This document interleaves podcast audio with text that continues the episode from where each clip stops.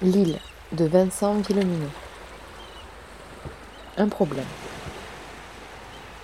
Les choses auraient été différentes, évidemment, si les événements avaient eu lieu deux jours plus tôt ou quatre jours plus tard, ou s'ils s'étaient déroulés en pleine journée. En cette saison, mi-mars, les touristes commençaient à arriver sur l'île, pourvu qu'il fasse beau.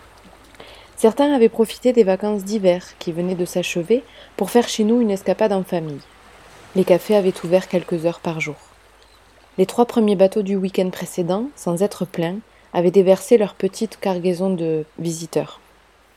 Peut-être y avait-il parmi eux un infirmier militaire, par exemple, spécialiste des blessures par balles et qui aurait pu sauver des vies, ou un électricien, un agriculteur, une experte en éolienne, un épidémiologiste.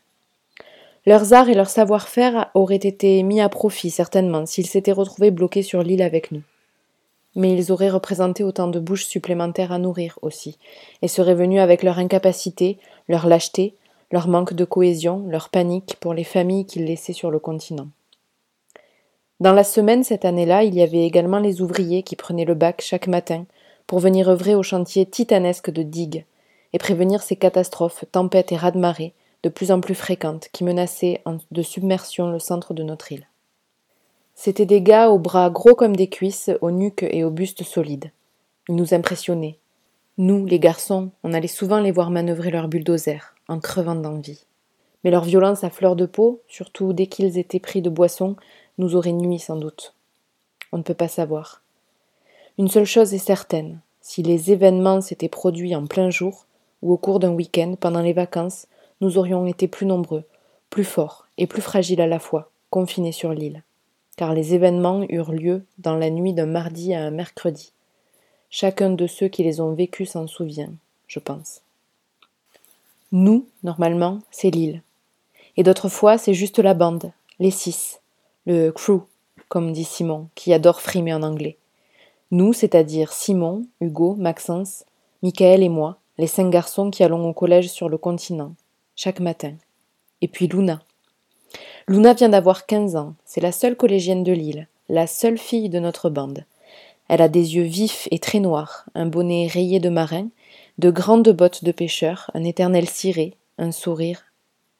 Des allures de mauvais garçon, un esprit aventureux, des idées aussi débiles que les miennes ou celles des copains, un corps précis et changeant qui nous tourmente et l'encombre certainement, dans cette incertitude.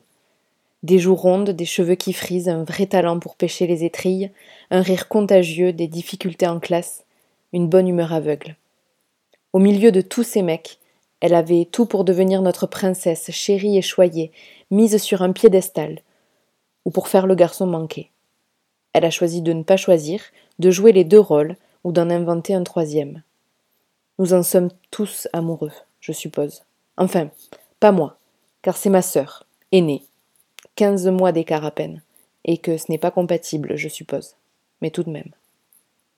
Ça commença comme ça. Ce matin-là, il ne faisait plus tout à fait nuit quand nous laissâmes le lotissement derrière nous, à six heures cinquante-cinq. Le ciel était franc, malgré un léger vent de nord-ouest. L'île avait essuyé un grain, une brutale giboulée de saison, juste avant que nous quittions la maison, Luna et moi, mais le ciel s'était ensuite rouvert avec la même brusquerie. Le pertuis d'Antioche était calme. Nous le longeâmes tous les deux avant de traverser le bourg à vélo. Le Pertuis, c'est ce détroit préservé entre l'embouchure de la Charente et les deux grandes presqu'îles d'Oléron et de Ré.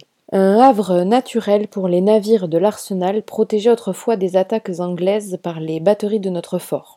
Souvent, quand la tempête déferle sur le golfe de Gascogne, les grands cargos viennent s'y abriter. On les aperçoit au large et leur apparition annonce avec quelques heures d'avance une brusque dégradation de la météo marine. Dans ces moments de grand vent, lorsqu'ils nous frappent en rafale, il arrive que la mer soit impraticable. Trois ou quatre fois par an, pendant une demi-journée, la liaison entre l'île et le continent est coupée, le temps que les marins qui dorment chez nous puissent se mettre à l'eau sans péril le petit canot, l'annexe, avec laquelle ils rejoignent le bac. Bien sûr, ce genre de péripétie est toujours réjouissant pour nous. C'est une journée de vacances.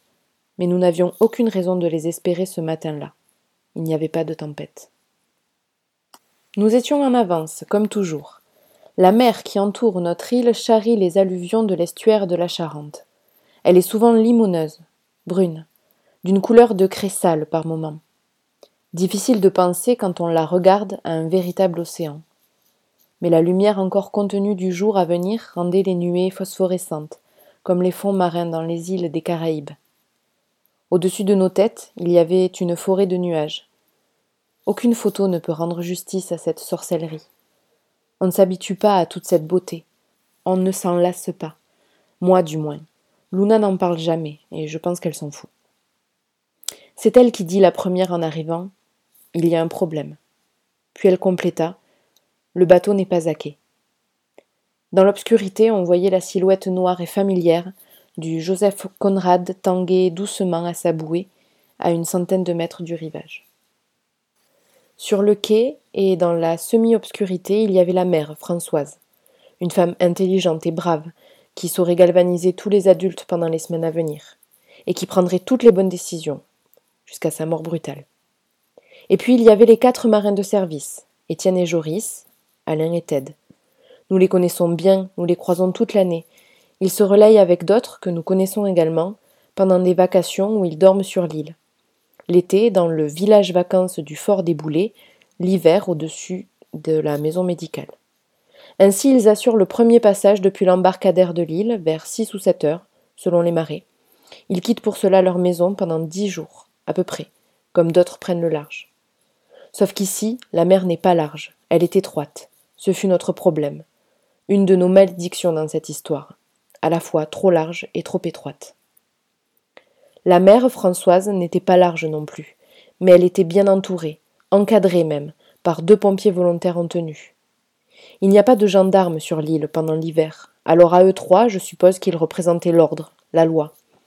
Ils avaient positionné une lampe à sodium sur un trépied pour éclairer violemment le débarcadère, la rampe où le Joseph Conrad aurait dû être amarré. C'était la jetée des marées hautes. Autour d'eux, quelques habitants écoutaient déjà les explications. Les marins dodelinés de la tête et des épaules, désemparés, dans leur polaire siglé aux armes de la compagnie. Nous nous joignîmes au groupe, entendîmes comme les autres que c'était une décision du préfet toutes les liaisons entre l'île et le continent étaient interrompues, pour l'heure, et sans qu'on sache pour combien de temps. Les copains de la bande nous rejoignaient, l'un après l'autre. Nous leur apprenions la nouvelle. Aux réactions et aux questions des adultes, aux réponses lapidaires de la mère, nous entendîmes qu'il s'était produit dans la nuit quelque chose de très grave, qui concernait le continent, dont il fallait se protéger. Mais nous ne sûmes pas quoi, Françoise elle-même prétendait l'ignorer complètement. Sur le moment, nous ne mesurâmes pas la gravité de ce qu'elle annonçait. Nous ne pensions qu'à ce jour de congé inespéré, à la perspective, qui sait, d'un long week-end de six jours, alors que les congés d'hiver s'étaient achevés quelques jours avant. Nous rentrâmes chez nous ensemble, Luna, Simon, qui habite juste à côté de chez nous, et moi, un sourire vaguement circonspect aux lèvres, après avoir promis aux copains de nous retrouver à neuf heures au sémaphore. Nous ne parlions pas trop parce que nous roulions à vélo, en faisant plus ou moins la course, et que ce n'est pas simple pour discuter, mais peut-être éprouvions-nous également un début d'inquiétude. Je ne me souviens pas. Moi, je m'appelle Jolan, dit Joe, dit Poléon parfois. J'ai treize ans, je vis sur l'île d'A. C'est un endroit merveilleux que j'aimais, un caillou de presque deux kilomètres carrés, cent dix-neuf hectares de vases, de sable et deux châteaux calcaires, un à chaque bout. Cinq kilomètres de long sur sept cents mètres au plus large, fortifié, une île forteresse presque. En forme de croissant allongé, au large de Rochefort, à quatre kilomètres de la côte. Moins de cent cinquante habitants à l'année, insulaire, têtu, et deux cent mille visiteurs l'été, avant. Un endroit plein de gens que j'aimais et qui se sont battus courageusement ces dernières semaines. Et désormais, nous allons tous mourir, certainement.